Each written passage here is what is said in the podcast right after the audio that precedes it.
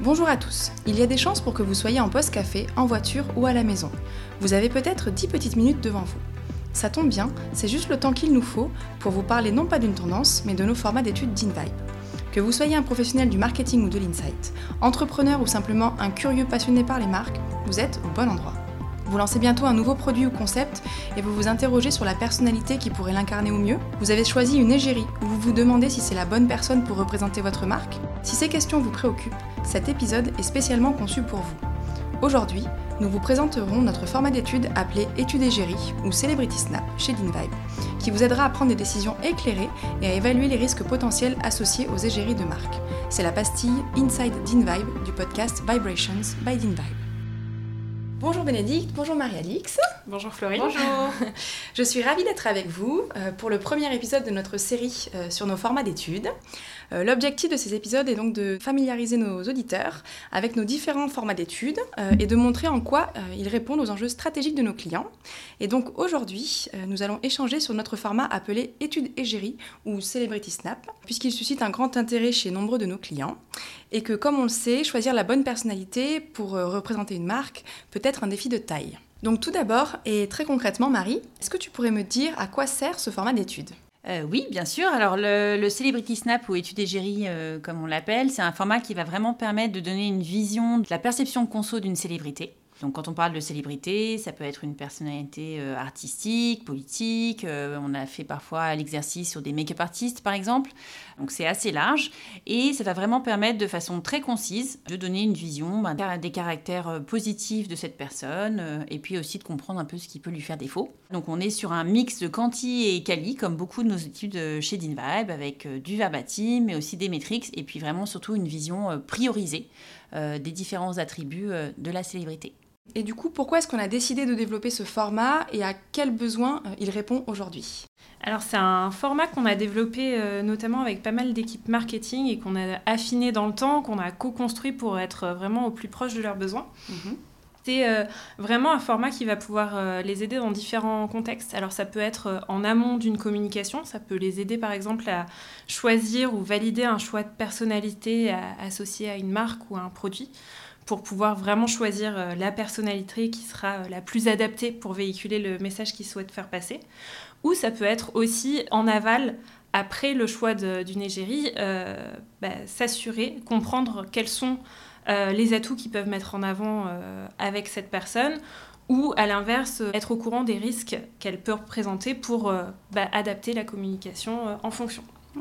C'est quelque chose qu'on a pu voir par exemple sur euh, différentes égéries. Par exemple, euh, si on pense à Johnny Depp au moment de son procès, c'était important de savoir euh, comment les gens se positionnaient par rapport à lui, pour savoir bah, comment communiquer avec cette personnalité, ou encore Scarlett Johansson, notamment un de nos clients qui nous avait demandé de voir comment elle était perçue à un moment où elle était pressentie pour un rôle d'une personne LGBTQ. On sait que c'est des hum, thématiques qui sont quand même assez sensibles et euh, il y a souvent beaucoup de précautions euh, à prendre euh, autour du sujet pour bien communiquer. Et donc c'est important que les marques soient au courant de ce que les gens pensent à ce moment-là. Et du coup, quand vous faites ce format d'étude-là, qu'est-ce qu'on va mesurer et quels sont les critères d'évaluation d'une célébrité? Alors c'est un petit format, on est vraiment sur euh, un output qui est assez efficace, mais bon petit mais, mais costaud, on va dire, en termes d'insights. Euh, donc on a généralement un, un, Celebrity Snap qui peut se faire sur plusieurs pays. Donc on va voir à chaque fois, nous, une vision qu'on donne par pays euh, de, de la perception célébrité, puisqu'on sait qu'une personne donnée ne va pas être perçue du tout de la même façon aux US ou en Chine, par exemple. Donc, ce qu'on va apporter comme élément chiffré, c'est ben, premièrement une vision un petit peu de la, visibilité de la personnalité sur les réseaux sociaux.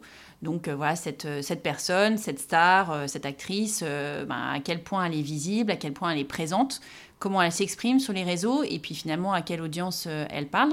On va aussi regarder bien évidemment tous les marqueurs de perception, donc déjà d'un point de vue quantifié et, d'un point de vue métrique, l'analyse du sentiment quand on regarde les, conversations qui sont générées autour de la personnalité. et puis vraiment comprendre ensuite, ben, sujet par sujet, qu'est-ce qui va driver du positif, qu'est-ce qui va driver plutôt du négatif quand on parle de telle ou telle célébrité. Ce qu'on a choisi aussi de faire, euh, on illustre toujours beaucoup avec des verbatims et des moodboards euh, les différents points, euh, mais pour mettre vraiment en perspective les insights, on a créé aussi maintenant un système d'index où on va venir un petit peu challenger, mettre en lumière les codeurs de perception vis-à-vis d'un index qu'on a pu développer au fur et à mesure de nos études égéries, qui sont nombreuses maintenant. Voilà, pour pouvoir vraiment donner une idée quand on dit que quelqu'un est apprécié, est-ce que c'est apprécié un petit peu, beaucoup, est-ce que c'est plus que la moyenne? Ça, c'est des choses qui sont importantes euh, aussi euh, pour nos clients. Donc on a, développé ce petit truc en plus. Oui, complètement. Et c'est un format euh, qu'on continue de faire évoluer. Aujourd'hui, on est en train de travailler d'ailleurs pour intégrer aussi tout ce qui va être donné d'engagement et analyser un peu le contenu éditorial des personnalités en question pour comprendre quels sont les sujets qu'ils poussent, qu'est-ce qui résonne auprès de leurs audiences et les messages qui sont vraiment associés, qui résonnent auprès d'eux. Et par exemple, quelles sont les sources que vous utilisez pour étudier l'environnement qui va être lié à la célébrité de façon générale? Alors, on est sur des sources qui sont assez classiques pour les, études d'InVibe, si on peut dire. Donc, euh, juste un, petit rappel euh, pour ceux qui l'auraient oublié, même si on le dit très très souvent, nous sommes des experts en social intelligence. Donc, social intelligence, ça veut dire qu'on va regarder euh, des sources qui vont être les réseaux sociaux notamment.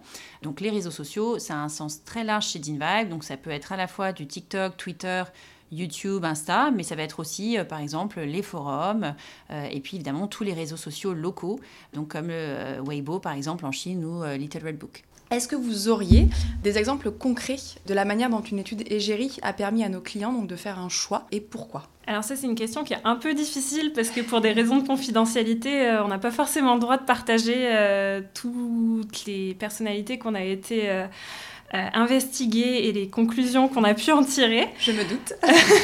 du coup, euh, je vais partager peut-être un projet euh, qu'on a fait il y a un petit moment, qui est plus ancien, pour Lacoste. On a pu faire une étude où on a eu l'occasion de regarder euh, les réactions par rapport à différentes égéries qui étaient utilisées par la marque. Ce qui était intéressant de voir, c'était que bah, les consommateurs réagissaient de manière assez différente euh, vis-à-vis des différents visages de la marque. Par exemple, on avait euh, Mo à qui n'avait pas forcément été euh, une égérie très bien comprise par les audiences.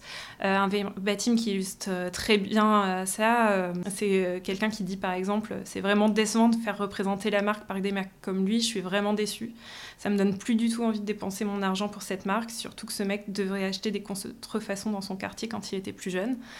Donc euh, clairement, euh, une info importante à savoir euh, pour la marque, alors qu'à l'inverse, d'autres visages de la marque étaient beaucoup plus appréciés. L'exemple de Novak Djokovic, alors dans un style très différent, était très bien perçu et d'ailleurs, bah, certains consommateurs comparaient le travail fait avec la marque avec celui qui avait été fait pour Uniqlo et trouvaient que c'était bien mieux. Donc ici un verbatim en anglais cette fois. Lacoste doing a much better job for Novak than Uniqlo. Donc euh, vraiment, euh, voilà. Très parlant. Très parlant. Et donc, euh, pour un petit peu compléter, est-ce que vous pourriez me donner un exemple sur le choix d'égérie qui s'est fait à la suite de l'une de nos études et qui s'est avéré être un succès par la suite? De la même façon que la, question précédente, c'est pas évident d'y répondre avec beaucoup de, conviction. alors déjà, tout d'abord parce que même si c'est vrai qu'on a étudié beaucoup d'égérie pour les marques, on sait évidemment que, que, nos clients prennent en compte évidemment les remontées de nos études, mais qu'il y a beaucoup de facteurs qui vont rentrer en compte pour choisir une, une égérie au final. en revanche, ce qu'on peut dire, c'est qu'on a déjà en effet étudié plusieurs égéries qu'on a vu ressortir après de façon euh, très euh, prometteuse dans des campagnes, notamment dans le domaine de la beauté, euh, que ce soit le parfum ou les produits cosmétiques. et donc voilà, j'ai en tête par exemple des exemples comme Adam Driver ou Harry Styles qui sont vraiment devenus des coqueluches des consommatrices et qu'on a vu ressortir de façon très positive dans des campagnes par la suite et qu'on était très contente d'avoir pu étudier en amont pour nos clients. Je me doute. Et euh, dernière question pour terminer. Est-ce que du coup vous auriez des anecdotes sur certaines des études euh, égéries que l'on a faites ou encore euh, est-ce qu'on a une étude égérie qui était plus amusante qu'une autre que l'on a faite chez Vibe? Voilà, est-ce que vous avez des choses à nous partager? Alors dans les petites anecdotes, ce qu'on ce qu'on peut partager, c'est que certaines suscitent beaucoup d'enthousiasme parmi nos équipes. je pense par exemple quand on a étudié Timothée Chalamet ou Chris Hemsworth bah voilà, il y en a plusieurs qui ont voulu se positionner pour avoir la chance de, travailler dessus mais aussi euh, dans d'autres petits euh, retours euh, amusants qu'on a pu voir, notamment bah, pour Timothée Chalamet toujours. on a vu des comparaisons qui étaient assez insoupçonnées et des vermatimes qui nous ont bien fait rire, notamment dans les comparaisons que les consommateurs pouvaient faire. souvent, il, a été comparé plusieurs fois à une menthe religieuse ou à Éric Zemmour en France. On s'attendait pas vraiment à ça. Mais aussi, euh, de manière euh, plus générale, euh, ce qu'on trouve assez intéressant, c'est qu'il y a certaines célébrités où on peut avoir beaucoup de préjugés et d'a priori. Et on est souvent surpris en fait par toute la matière qu'on peut trouver derrière, avec des insights qui sont parfois beaucoup plus profonds que ce qu'on peut soupçonner. C'est le cas par exemple des Kardashians, où on a pu faire une étude effectivement sur les différents membres du clan. Et non, elles ne sont pas toutes pareilles. Il y a des choses très intéressantes à savoir sur chacune d'entre elles et que au-delà de l'émission télé et de toutes les frasques qu'on peut voir dans les médias, bah, il y a des valeurs qui peuvent être euh, hyper euh, profondes, qui peuvent être connues aussi euh, par les consommateurs. Ou par exemple, Kim est très appréciée pour son côté businesswoman et elle inspire beaucoup le respect à ce niveau-là. Et c'est des choses qu'on ne s'attend pas forcément à voir à première vue quand on évoque ce genre de nom. Eh bien, euh, je vous remercie toutes les deux pour cet échange euh, sur ce format d'études. Et donc, j'espère que l'ensemble des éléments qui auront été donnés par euh, Béné et Marie auront permis à nos auditeurs de mieux appréhender ce qu'est le Celebrity Snap ou Études égérie chez DinVibe aujourd'hui. Et donc, on se retrouve très bientôt pour un nouvel épisode durant lequel nous échangerons sur un tout autre format. Merci les filles. Merci. Merci. Au revoir. Au revoir.